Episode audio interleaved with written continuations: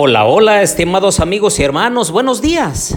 Me da gusto saludarlos en esta mañana, una mañana en la cual podemos acercarnos a Dios, por lo cual te invito a elevar una plegaria a nuestro Padre Celestial. Oremos.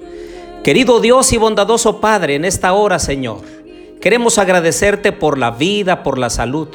Gracias por la familia, gracias por los hijos. Gracias por la salud, gracias Señor por la oportunidad de estar contigo. Acompáñanos por favor en el estudio de tu palabra y bendícenos Padre. Lo pedimos en el nombre de Jesús. Amén. Bien, les doy la bienvenida a nuestra serie Profecías de Esperanza. Y en esta oportunidad, Elías restaura la verdadera adoración. Les habla su amigo y hermano Marcelo Ordóñez desde el puerto de Veracruz, México. Abran por favor su Biblia en Primero de Reyes, capítulo 18 y versículo 30. Entonces dijo Elías a todo el pueblo, acercaos a mí. Y todo el pueblo se le acercó, y él arregló el altar de Jehová que estaba arruinado.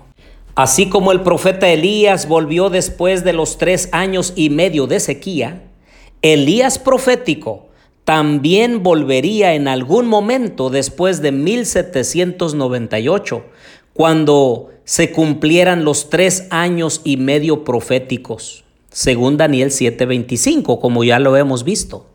Su obra sería la de restaurar todas las cosas, lo que implicaría la restauración de la verdad del altar y sus significados dentro de los servicios del santuario celestial.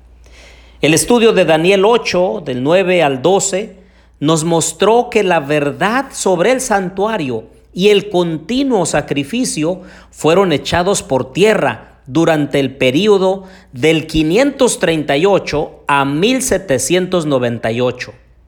Si fue destruida, necesitaría ser restaurada. Y fue exactamente lo que sucedió con el surgimiento del remanente de Dios.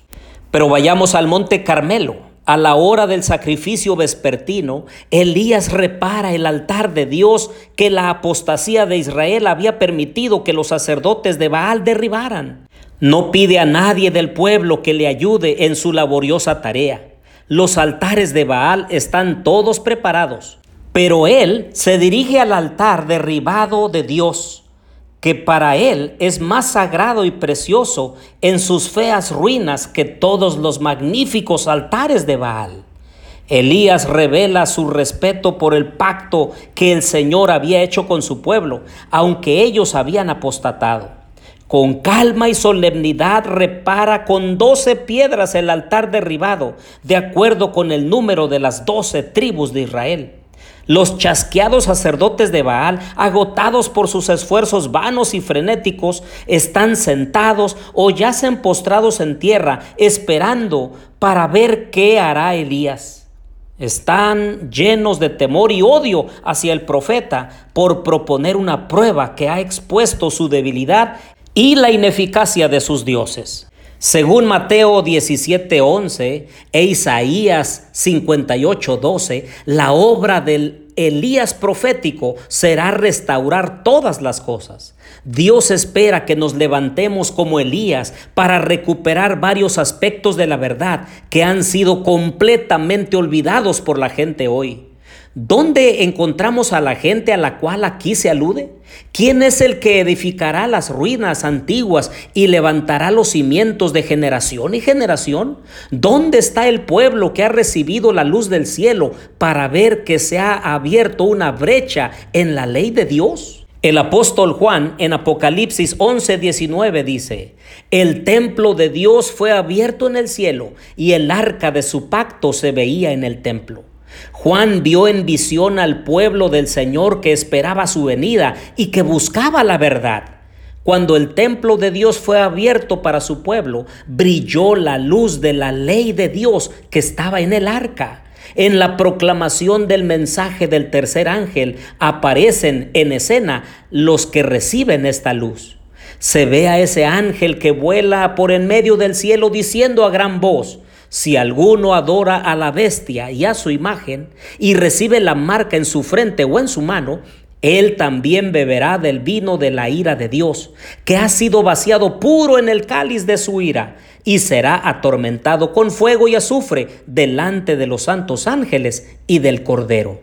Aquí está la paciencia de los santos, los que guardan los mandamientos de Dios y la fe de Jesús. Este es el pueblo que está reparando la brecha de la ley de Dios. Ven que el santo sábado del cuarto mandamiento ha sido suplantado por un falso día de reposo, un día que la palabra de Dios no autoriza. Son leales a Dios en medio de gran oposición y se alistan bajo el estandarte del tercer ángel. En el tiempo del fin, queridos amigos y hermanos, ha de ser restaurada toda institución divina. Debe repararse la brecha o portillo que se hizo en la ley cuando los hombres cambiaron el día de reposo el pueblo remanente de Dios, los que se destacan delante del mundo como reformadores, deben demostrar que la ley de Dios es el fundamento de toda reforma permanente y que el sábado del cuarto mandamiento debe subsistir como monumento de la creación y recuerdo constante del poder de Dios. Con argumentos claros debemos presentar la necesidad de obedecer todos los preceptos del decálogo divino.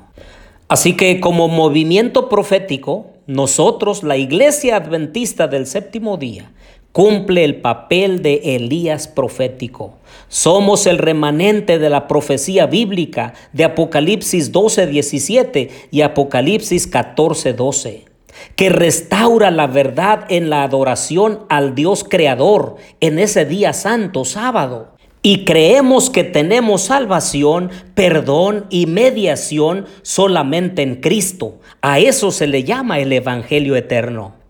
Dios convoca a este pueblo para presentar ese mensaje y restaurar esa verdad en todo el mundo para testimonio a todas las naciones.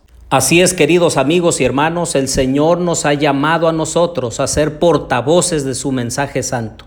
Nadie de nosotros debe rehuir a esa labor tan sagrada.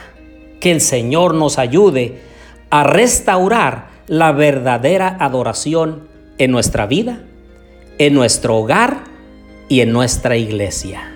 Oremos. Querido Dios y bondadoso Padre, aquí estamos delante de ti, Señor Gracias porque tenemos un alto llamado desde el cielo para ponernos bajo la bandera ensangrentada de Jesús y proclamar su verdad, para restaurar la verdad en este tiempo. Bendice a cada uno de mis hermanos y amigos. Sosténlos con tu brazo poderoso en este día. Lo pedimos en Jesús. Amén.